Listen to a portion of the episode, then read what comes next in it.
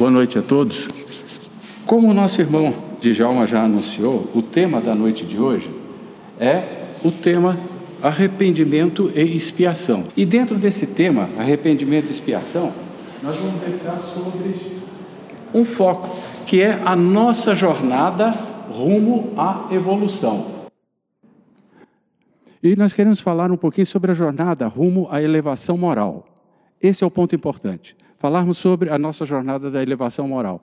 E nós sabemos que no livro dos Espíritos, da questão de 990 até 1002, versa sobre esse tema, versa justamente sobre arrependimento e expiação.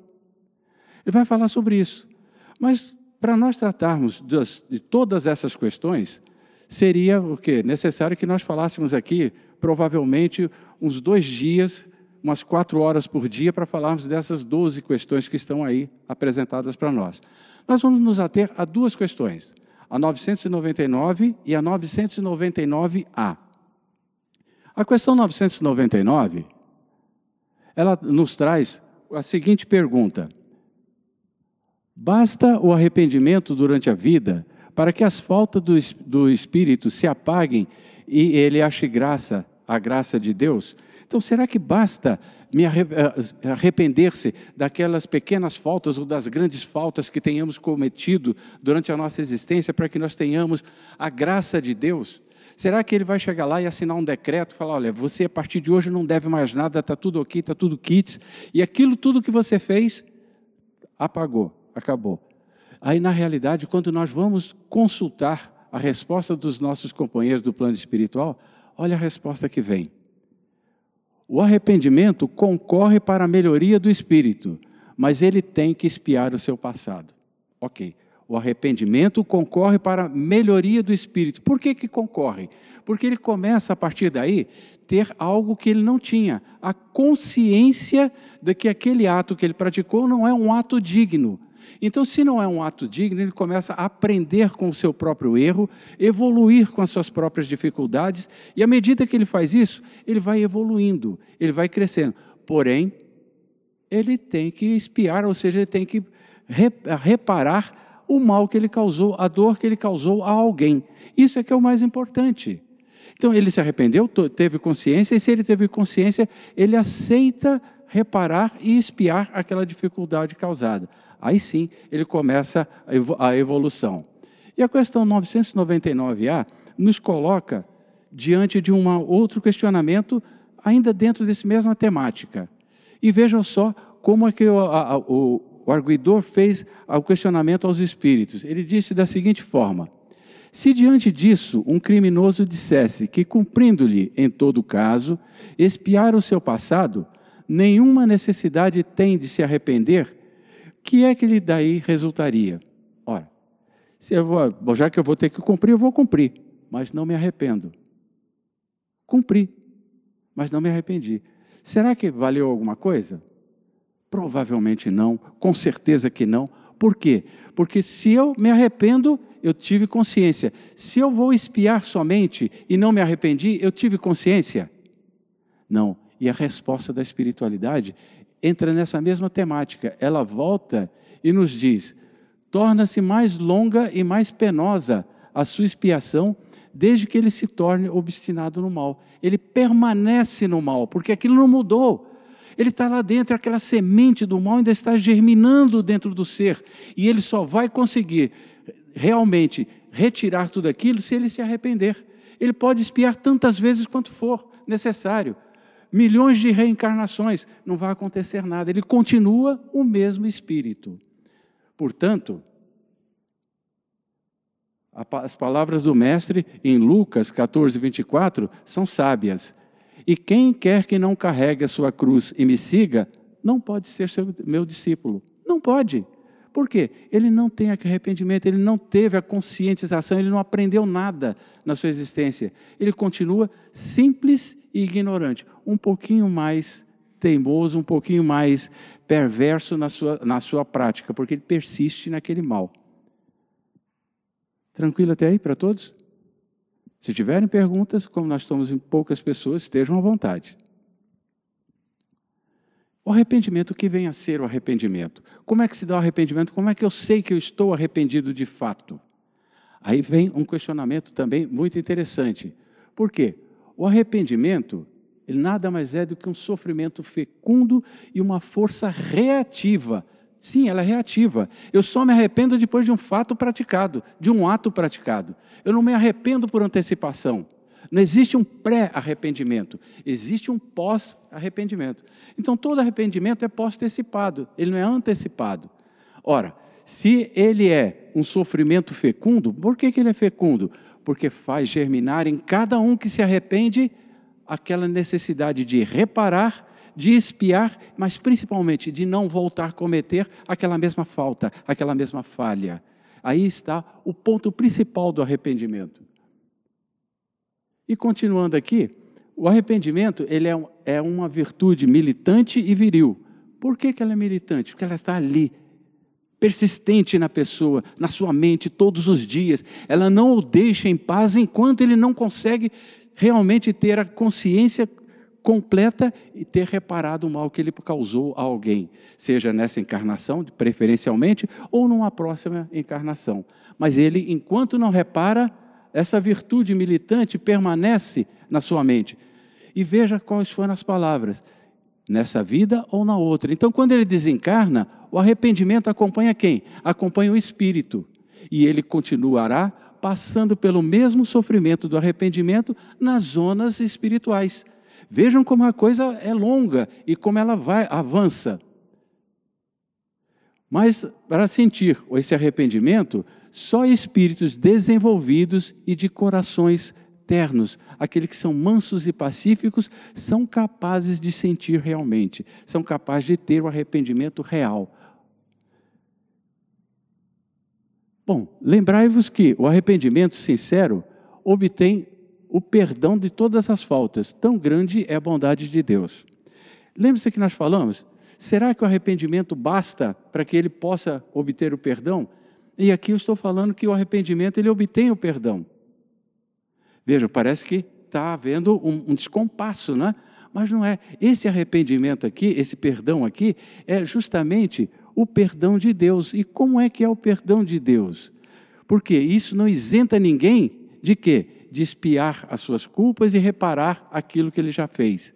Ora, se eu tenho que continuar espiando, mesmo estando arrependido, o que, que, que perdão de Deus é esse? Qual é o perdão de Deus? Esse é um grande questionamento que nós temos. E aí, nós vamos chegar lá, carregar a cruz. Quem quer que seja, tem que carregar a sua cruz. Cometeu o delito, cometeu o mal, não se ouve bem durante uma encarnação, então ele deve espiar e reparar. São provas que ele vai passar, são dificuldades que ele vai experimentar para aprender, eh, sedimentar e solidificar o ensinamento para aquele espírito. E isso nos faz dizer que carregar a cruz da expiação não significa sofrer. Aí que está a importância do arrependimento. Não significa sofrer. Porque se eu estou espiando e tenho consciência da expiação, ou seja, eu tenho consciência que aquela dificuldade foi causada por algo do passado ou por algo que eu cometi no presente, eu começo a desenvolver um novo saber, uma nova forma de ver a vida, uma nova consciência, tanto no conhecimento quanto de atitude moral. E aí nós vamos voltar lá e fazer uma outra definição. O que, que é moral? O que, que é ética? Ética é um conjunto de é, conceitos que estão aí para que todo mundo saiba o que, que a sociedade quer. Então, eu tenho a, a, ética social, eu tenho a ética nos negócios, eu tenho a, vários tipos de éticas que estão todas elas codificadas. A prática desses códigos se torna, então, moral. Ora, o nosso evangelho tem um código de moral ali, que é o, o, o homem de bem. São dez questões que estão ali. Se nós cumprirmos as dez questões, o que, que nós estamos fazendo? Estamos sendo realmente atuando com uma atitude de moral. A nossa moral passa a ser um exemplo para todos aqueles que nos veem. E dizendo mais um pouco ainda, esse desenvolvimento, ele é a base para a nossa evolução espiritual. Nós só podemos dizer que evoluímos à medida que nós melhoramos o nosso conhecimento e colocamos em prática o código de ética ao qual nós nos propomos a seguir. Todos os códigos estão aí. Eu tenho o código social, o código é, civil, eu tenho o código dos negócios, o código comercial, eu tenho vários códigos. Mas o que mais me importa e que abrange todos esses códigos é um código que está no Evangelho, o homem de bem. Ali, ali está um código. Como é que o, o ser humano deve se conduzir em todas as áreas da sua vida. E vejam que interessante. O ato do desenvolvimento do saber da moral requer uma decisão individual. Ninguém pode chegar e falar: João, você vai, a partir de hoje, cumprir o código do homem de bem que está lá no Evangelho, porque você é espírita. Não. Se eu não tiver a minha consciência e eu não decidir mudar, eu mesmo decidir praticar aquilo e servir de a minha atitude, o meu comportamento servir de exemplo para os demais, nada vai adiantar. Então, as pessoas, antes de falar qualquer coisa, têm que se questionar. Tem que começar a pensar: estou preparado para cumprir? Estou realmente consciente e sabedor das responsabilidades que advirão a partir dali? Então, é importante nós vermos que eu posso tomar essa decisão hoje, aqui, agora, e quando nós falamos o presente, nós falamos da, dessa encarnação. Estou encarnado hoje, então tenho que tomar uma decisão hoje, durante essa encarnação, de mudar a minha atitude. Ou eu posso postergar. Né? E se eu vou tomar a decisão nessa encarnação, eu posso chegar e falar para o mestre, ou seja, eu conversando com o mestre, com o Criador, eu tomo a decisão. Digo, eu prometo que ainda hoje vou te pagar, ou seja, eu prometo que ainda hoje eu vou reparar e vou espiar tudo aquilo que eu fiz. Ora, se eu me comprometi hoje nessa encarnação e realmente assumo e vou e faço, eu sou merecedor ou não sou do perdão? Sou merecedor ou não sou de é, me considerar um ser em processo de evolução? Então aí é que entra a conscientização de cada um. Mas se eu não tiver a conscientização plena, eu posso fazer como esse outro rapaz aqui, olha, que está lá no futuro, ele posterga a coisa. Então o que, que ele diz? Eu prometo hoje, eu prometo hoje, nesta encarnação, que ainda vou te pagar. Não sei quando, não sei em qual encarnação. Pode ser daqui a 100 encarnações, a 200, a 20, a duas, não sei. Mas não é hoje, não é nessa encarnação. E aí, meus amigos, o que, que pode ocorrer? A espiritualidade que está lá do outro lado vai nos responder, não vai? A cada uma dessas colocações. E aí, o que, que nós vamos ouvir? No presente. Em verdade te digo que ainda estarás comigo no paraíso. Ora, quando ele diz isso, ele quer dizer, ainda hoje você estará gozando de uma pequena evolução da sua vida, saindo de um, uma situação de provas e expiações mais densa para uma, um, uma expiação um pouco mais suave, para um processo regenerativo do ser, daquele espírito que ali está. Porque ele tomou a decisão e seguiu essa decisão. E aquele que deixou para o futuro a espiritualidade também vai responder para ele lá no futuro, lógico. Em verdade te digo hoje que ainda estarás comigo no paraíso. E aí nós voltamos lá no Evangelho.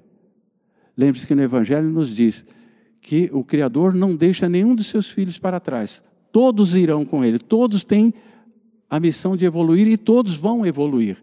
Então ele não disse que ele não vai evoluir, só que não será nessa, nesta encarnação, não será hoje, Pode ser na próxima, pode ser daqui a mil, mas daqui a pouco ele vai ter a conscientização, ele vai se arrepender e vai começar o seu processo de evolução. E é isso que todos nós esperamos. Tranquilo até aqui para todos? Bom, falamos tudo isso aí, então, que consiste ser o perdão de Deus? Essa pergunta não foi respondida. Mas nós sabemos que aquele que consegue perdoar, aquele espírito que consegue perdoar realmente, ele revela ser um verdadeiro seguidor do Cristo. Porque só o verdadeiro seguidor do Cristo que consegue perdoar efetivamente. Ou seja, um perdão maior do que esse aí, somente o perdão de Deus, somente o perdão de Jesus, ou seja, o, o perdão daqueles seres que estão com muito mais iluminação do que todos nós possamos pensar. E aí vem, devemos, porém, compreender que o perdão de Deus não é uma graça concedida. Não é. ela não é uma graça concedida. O perdão pleno de Deus não é uma graça que ele chega assim e fala: Não, eu achei belíssimo esse grupo que aqui está, fizeram esforço, vieram assistir a palestra, aguentar o João ficar falando ali na frente o tempo todo. Olha, vou perdoar todos eles por, pelo sacrifício que eles fizeram. Não é bem assim que ocorre. Ocorre de forma contrária. Eu tenho que fazer por merecer. Se eu tenho que fazer por merecer, não está dito até agora, o que, que vai ocorrer? É uma conquista pessoal. O perdão de Deus é uma conquista pessoal de cada um, através do arrependimento, da expiação e da reparação. É uma conquista, e é uma conquista diária, é uma conquista a todo instante que nós temos que fazer na vida. Olha que é uma conquista que nós temos que buscar sempre. E em que consiste esse perdão, então? O perdão de Deus consiste em algo muito importante para todos nós. Ele nos dá N mais capa pi oportunidades, ou seja, infinitas oportunidades para que nós possamos nos arrepender, espiar e reparar todas as faltas que tenhamos cometido. Se ele faz isso, é a maior demonstração de perdão, são as oportunidades que nós temos de poder evoluir. Não basta perdoar aquele que ainda tem o coração endurecido. Não basta perdoar aquele que cometeu todas as atrocidades, mesmo tendo se arrependido, ele não é merecedor. Mas aquele que se arrepende, está disposto a se modificar, Sim, Ele dá novas oportunidades. Serão novas encarnações, em novas moradas ou na mesma morada, mas Ele vai ter oportunidade de provar que Ele é merecedor do perdão, que Ele é merecedor de ser considerado um ser em processo de evolução. Viram como é importante é, é, o perdão de Deus? Portanto, como nós já havíamos dito, Deus ele não quer que nenhum dos seus filhos pereça, mas que todos cheguem ao arrependimento. Porque à medida que chegamos ao arrependimento, nós chegamos à conscientização e à iluminação do que aquilo que nós praticamos não foi justo, não foi realmente benéfico para os nossos semelhantes. E aí vem uma frase que sempre nós falamos. Sempre nós falamos esse pequeno ditado popular, é um, muito antigo, A semeadura é livre, mas a colheita é obrigatória. Sim, semeadura é livre, mas a colheita é obrigatória. Se eu semear espinhos, eu vou colher espinheiros, eu vou colher espinhos. Se eu semear flores, eu vou colher flores. Se eu semear frutas, eu vou colher frutas. Se eu semear ervas daninhas, eu vou colher erva daninha. E se eu semear muito vento, eu vou colher enormes tempestades. Sem sombra de dúvidas. Mas nós encontramos Paulo em Gálatas 6, 7, ele diz: Não vos iludais, de Deus não se zomba. O que o homem semear, isso colherá. É daqui que nasce esse ditado. O que ele semear, isso sim ele vai colher. E se nós semeamos, nós teremos que colher obrigatoriamente. Quem semeia, colhe. Quem semeia, colhe. E aquilo que ele semeia, se a semente é boa, a, o, a frutificação será boa. Então, após reconhecer as nossas faltas, como é que nós devemos agir na hora dessa colheita? Qual o procedimento nosso na hora dessa colheita? Eu semeei, a semente não foi muito boa, mas semeei. Como é que eu devo proceder nesse momento? E aí nós vamos encontrar na obra O Céu e o Inferno, a Justiça é, Divina segundo o Espiritismo, capítulo 7, o Código Penal da Vida Futura. Ele nos mostra que todos os nossos atos que prejudicaram os outros e não foram alcançados pelas leis dos homens enquanto encarnados, os serão fatalmente alcançados pelas leis divinas. Então, se não for aqui, será no plano espiritual.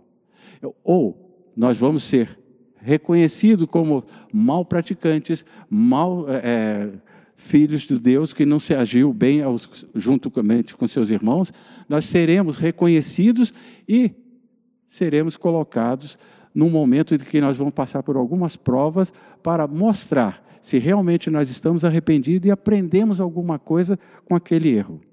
Porque nós só aprendemos com o erro.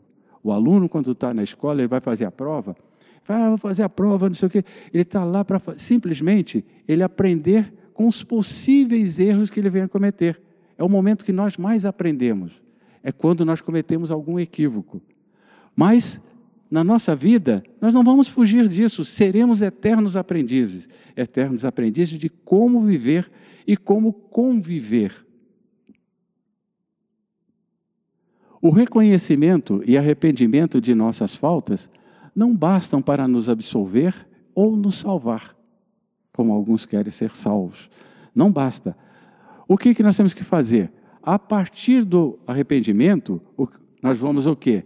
assumir os nossos erros e passamos a enfrentar a oportunidade de resgatar as nossas faltas com resignação, resiliência e consciência. O importante, a consciência.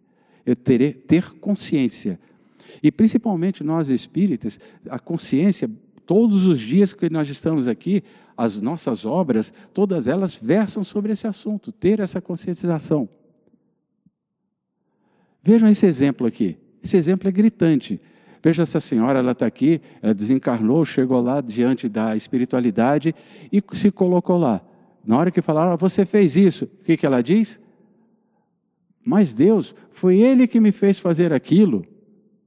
O que, que ela está dizendo? Foi o diabinho que foi lá e buzinou no ouvido dela e ela foi lá e cometeu aquela fofoquinha e causou mal-estar para outras pessoas. O que, que o Criador diz para ela? tu larga de ser picareta e trata de assumir a responsabilidade de seus próprios erros. Ou seja, você reconheça que o erro foi seu. Por quê? Por mais que ele tenha influenciado, se você está atento, orando e vigiando, você não vai dar ouvidos àquele mau que, conselho que está sendo dado. Os seus ouvidos só ouvirão aquilo que lhe fará trilhar o caminho do bem e da luz. Mas se porventura você ouviu e se compraz naquela informação e vai e pratica, o que, que você teve? Exerceu o seu livre-arbítrio. E, ao dar causa, a lei de causa e efeito vem logo em seguida, ao dar causa, eu tenho que arcar com os efeitos daquela causa que eu dei. Então percebe que uma coisa está toda ligada com a outra? A física explica isso facilmente. Livre-arbítrio, eu escolhi o caminho que eu queria seguir. Se eu escolhi o caminho, todas as pedras, todos os espinhos daquele caminho serão efeitos da causa de ter escolhido aquele caminho. Está claro isso para todos? Então, aqui nós vamos falar um pouquinho sobre responsabilidade e resgate. Sem dúvida, nós vamos ter que resgatar os erros que nós deixamos para trás. Isso aí não tem como a gente escapar dessa responsabilidade é uma questão de justiça e de responsabilidade. Se nós assumimos a nossa responsabilidade pelos erros ou pelos acertos, seja lá o que nós fizemos, nós não podemos deixar para trás. Nós teremos que dar o exemplo e arcarmos com a, a, todos os efeitos daquela causa que nós demos. A responsabilidade é tanto maior quanto maior a nossa consciência diante daquilo que é bom, ruim, certo ou errado. E agora eu quero deixar uma pequena pulguinha atrás da orelha. O que, que acontecerá com nós espíritas? Nós temos mais consciência do que os no outros nossos irmãos de outras religiões? As obras que nós temos à nossa disposição nos dizem que nós devemos ter essa consciência? Elas nos ensinam. Então nós temos mais conhecimento, e quanto mais conhecimento nós temos, mais seremos cobrados. Vejam, mais consciência, maior a cobrança. Isso é importante para todos nós. E talvez seja esse um dos grandes chamamentos do Espiritismo. Estaremos obedecendo assim a lei do livre-arbítrio após a avaliação das consequências em função da lei de causa e efeito, como nós já havíamos comentado aqui com vocês. Vejam, e a misericórdia divina? Você não está falando aí que Deus é misericordioso, que isso, que aquilo, aquilo outro? Sim, nós assumimos a responsabilidade e vamos em frente. Né? Sendo Deus misericordioso, e todos nós reconhecemos Deus como um ente misericordioso, bom e justo, o seu julgamento, o julgamento de Deus, ele é feito com benevolência. E é, ele é tão benevolente que ele faz o quê? Ele nos dá diversas oportunidades para que nós possamos nos arrepender, espiar e reparar. Não é uma oportunidade, não. Infinitas oportunidades. Há aqueles que se arrependem e aceitaram espiar as suas faltas. Nós sabemos que o Senhor é misericordioso, compassivo, paciente e transbordante de amor. Isso nós encontramos em Salmos 145, 8. Então vocês vão ver que realmente, em todos os momentos, nós afirmamos que Deus é misericordioso, é bom, é justo. E se Ele é misericordioso, bom e justo, então Deus é um juiz justo. Ora, a sua justiça, a justiça divina, ela é o quê? É justa e perfeita. Isso também nós vamos encontrar em Salmos 7, 11. Eu vou citando assim porque aquele que quiser chegar em casa, dar uma folhada, dar uma olhada, revisar tudo aquilo que nós estamos conversando, é sempre bom, sedimenta um pouco mais o conhecimento. Então, ele é muito bom muito paciente, rico de amor e em fidelidade. Ele cuida de todos nós e dos que amamos, até dos que desconhecemos, até do que nós desconhecemos. Nós, não conhecemos a quantidade de, de espíritos encarnados no, na, no planeta Terra. Aqueles irmãos aos quais nós não conhecemos, que estão sofrendo, seja lá no Afeganistão, só vou falar da, de área de beligerância, do Afeganistão, da Ucrânia e até o temor de uma guerra lá da China ainda, o pessoal de Taiwan e outras localidades mais, pessoal lá do Paquistão com enchentes, aqui no Brasil com enchentes, com queimadas, dificuldades, até esse pessoal que nós não conhecemos, ele está lá presente, olhando, zelando e permitindo que aqueles que estão naquele sofrimento ali já estão em processo de expiação, seja ela individual, Primeiro, ela é individual, e se o grupo está sofrendo e ele está ali no meio, ele sofre individualmente e no coletivo. Então, há um resgate individual e um coletivo. Então, as pessoas estão unidas por isso. Por que, que nós estamos juntos aqui? Nós estamos passando por algumas provas nessa existência que nos faz estarmos juntos. Então, nós temos passar por essas provas aqui, que são provas facílimas para nós, e nós estamos passando aqui sorrindo, ouvindo, aprendendo e aprimorando cada vez mais o nosso conhecimento. Nós estamos tendo muito mais oportunidades do que esses outros irmãos, mas eles também estão sendo zelados, pois a justiça de Deus, ela é perfeita e é benévola. Pois ele é justo, grande e misericordioso. E se assim não fosse, como ficaria o mandamento que diz: Deus dá a cada um segundo suas obras? Até tem uma música de um, um grupo de samba paulista que diz: Deus dá o frio conforme o cobertor. Então, vocês conhecem é, é, esse ditado também. Ele nasce dessa afirmativa: Deus dá a cada um segundo suas obras. E o compromisso com a evolução? Agora sim, nós temos que assumir o compromisso com a evolução. E como é que nós assumimos o compromisso com a evolução? Primeiro passo do compromisso com a evolução está aí. Orai e vigiai. Orai e vigiai para não cair em tentações, pois mais vale chorar sobre os aguilhões da resistência que sorrir sobre os narcóticos da queda. Porque os narcóticos da queda, eles são justamente aquilo que nos fascina, que encanta os nossos olhos. É a fortuna fácil, é a beleza, é a, uma qualidade profissional que a pessoa tem, e ele vai exercer isso e, e faz com que ele desvie o curso da sua conduta moral. Lembra lá do início da moral? Ele deixa de cumprir algum daqueles códigos, encantado pela facilidade que ele está tendo. Então, ele, mais vale ele chorar por uma dificuldade às vezes nós temos, ah, reclamar, acordo todo dia, cinco horas, seis horas, tem que estar pegando ônibus, ir para o trabalho, voltar, não sei o quê. Mais vale estar passando por toda essa privação, por todo esse sofrimento, do que estar sorrindo e sair com uma Lamborghini de casa e todo dia cometer alguma insanidade. E se assim não fizermos, devemos estar cientes e preparados para enfrentar o tormento do remorso, da consciência culpada, tudo isso com coragem, resignação e, sobretudo, comprometidos com a reforma íntima. Porque isso só é possível através da reforma íntima. E vejam, ou será hoje ou será amanhã, mas vai acontecer. E onde se cumpre a expiação do Espírito? Onde é que ele vai cumprir a expiação? E aí vem a resposta. Não vai por bem? Vai aqui. A expiação se cumpre durante a existência corporal, mediante as provas que o espírito se acha submetido. Ó, mediante as provas que ele acha submetido. Ele está encarnado. As provas do dia a dia faz ele sentir isso. Na vida espiritual, pelos sofrimentos morais inerentes à nossa inferioridade. Isso nós encontramos no livro dos Espíritos, questão 998. Uma questão a menos do que essa que nós estamos abordando, as duas. Então vocês vejam, o espírito ele cumpre ou encarnado ou desencarnado. Ou ele passa por aqui e vai passar por lá pelo remorso. Ele não se arrependeu, é o remorso que vem.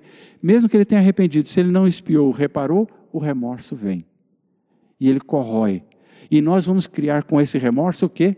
O nosso umbral, o nosso inferno, a nossa dificuldade.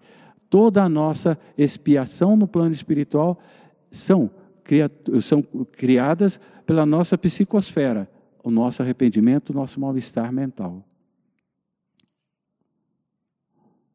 A reparação, portanto, ela consiste em fazer o bem àquele em que nós havíamos feito mal. Reparar é fazer o bem àquele que nós fizemos, não nos houvemos bem. É por isso que, às vezes, nasce numa família um filho que não se adapta aos pais, é, ou os pais que não se adequam um com o outro, mas tem, vão conviver um tempo junto. Por quê? Justamente que ah, vem com a missão de fazer o bem àquele que nós havíamos feito o mal. E às vezes o, o mal foi tão difícil de ser é, reparado que a pessoa não consegue numa encarnação, vai precisar passar por duas, três encarnações. E o que é a lei de reabilitação? Quem aqui conhece a lei da reabilitação? Uma lei bonita, uma lei muito interessante. A reparação, também considerada lei de reabilitação, então, reparar é a mesma coisa que reabilitar. Vejam que as coisas estão aí. E a, reabilitação moral dos espíritos poderá dar-se desde essa vida, na prática do bem. Eu tomo a decisão e começo a praticar o bem nessa vida. Eu me disponho a ajudar o próximo, eu me disponho a evoluir, eu me disponho a mudar o meu pensamento, eu me disponho a andar sempre vigilante para que aquela aquele companheirozinho que me deu uma, uma intuição que eu percebo que não é condizente com a conduta moral, eu não ouça. Às vezes até ouço, mas não coloco em prática. A decisão é minha. Eu tenho que saber discernir. Por isso eu tenho que estar sempre em oração e vigilante, para que isso não ocorra. Então, tem que ser amoroso, de afeto com, do afeto com os nossos semelhantes, onde iremos liquidando os débitos que trazemos de tempos passados. E onde também nós nos comprometendo, infringindo as leis sábias de Deus. Quais são as leis? Estão estampadas aqui na obra o Evangelho segundo o Espiritismo, o homem de bem. Salvo engano, é o capítulo 10. Isso por quê? Pelo nosso orgulho, vaidade, egoísmo, prepotência, maledicência, paixões, mau uso, enfim, de todas as nossas faculdades e de todos os dons que nos foram dados pelo Criador no momento em que nós nos dispusemos a vir reencarnar. Ele nos dá várias ferramentas para que nós possamos passar por essas provas e expiações de uma forma suave. Nós não ouvimos e deixamos que alguma dessas se aflorem de forma diferente. Quando e onde deve dar-se esse arrependimento? Ah, pode ser hoje, não pode? Nessa encarnação? Pode ser amanhã. Mas quando e onde? A decisão é nossa. O arrependimento pode dar-se por toda parte, em qualquer tempo. Porém, se o arrependimento ocorrer de forma tardia, o que, que vai acontecer? Ele vai sofrer um pouco mais. Mas por que, que ele vai sofrer um pouco mais? Ele vai reencarnar várias vezes e passar pela mesma prova várias vezes até que ele se conscientize. Ele é orgulhoso? Então ele vai passar por provas até que ele vença esse orgulho e se torne uma pessoa humilde. Ele evolua dentro desse comportamento, dessa condição que ele tem. O espírito compreende as imperfeições que o privam é, de ser feliz e por isso aspira uma nova existência para que ele possa espiar as suas faltas. É a questão 991 do Livro dos Espíritos. Vocês viram, eu falei que é da 990 a 1002. Não vou abarcar todas. O foco está na 999 e 999A. Mas eu vou me servindo de algumas dessas questões. E qual foi o nosso aprendizado aqui hoje? Aí eu vou destacar alguns que eu gostaria que vocês fossem para casa pensando neles. Fossem para casa fazendo assim, na, naquela reflexão com o travesseiro. Eu vou pensar nisso um pouco mais. Primeiro, assim como pensamos e agimos, edificaremos a nossa existência, vivendo de conformidade com o comportamento que elegemos. Então, qual o comportamento que cada um individualmente elegeu para si? Ah, eu quero me comportar dessa e dessa forma. Então, à medida que eu me conformo, eu me comporto dessa forma, eu não terei os problemas, ou assumirei os problemas. Nossa felicidade ou infelicidade depende de fazermos ou não o bem, e a compreensão e aceitação paciente dos sofrimentos da vida é atitude de alto relevo para a quitação dos débitos contraídos. Então, à medida que eu vou evoluindo moralmente, eu vou quitando esses débitos, eu vou evoluindo, eu vou crescendo, eu vou tomando consciência do que, que espírito eu sou e o que, que eu devo fazer numa encarnação. Como é que nós podemos concluir aqui? A nossa conclusão desse nosso estudo é o arrependimento, a expiação e a reparação, elas são as três condições necessárias para pagar os traços de uma falta e suas consequências. Então eu tenho que me arrepender, ou seja, eu tenho que buscar conhecimento, colocar em prática e realmente buscar espiar e reparar. À medida que eu faço isso, essas três condições, eu realmente zerei minha, as minhas faltas. Ou seja, minha, o, o, a, a, o meu caminho ele estará zerado diante da espiritualidade, diante do Criador. O arrependimento, ele suaviza, ele não muda nada, ele não nos traz nenhum perdão. Ele simplesmente suaviza as dores da expiação, porque ele desperta a esperança, prepara a reabilitação, mas somente a reparação pode anular o efeito e destruir a causa. Reparar. Eles estão intimamente ligados. E eu quero dizer para vocês que na, essa vida, ela, não, ela é uma jornada. Ela não leva a, desti a um destino exatamente. Ela é uma jornada. Ela não leva a um destino exatamente. O que, que ela faz na realidade com todos nós? Está aqui. É uma transformação. Nos transformamos de seres simples e ignorantes, brutos e de olhos fechados, cegos de olhos fechados, em seres de luz, brilhantes e que conseguem alçar voo em direção ao Criador. Portanto, eu me despeço de vocês, desejando a todos muito obrigado e que fiquemos em paz. Muito obrigado.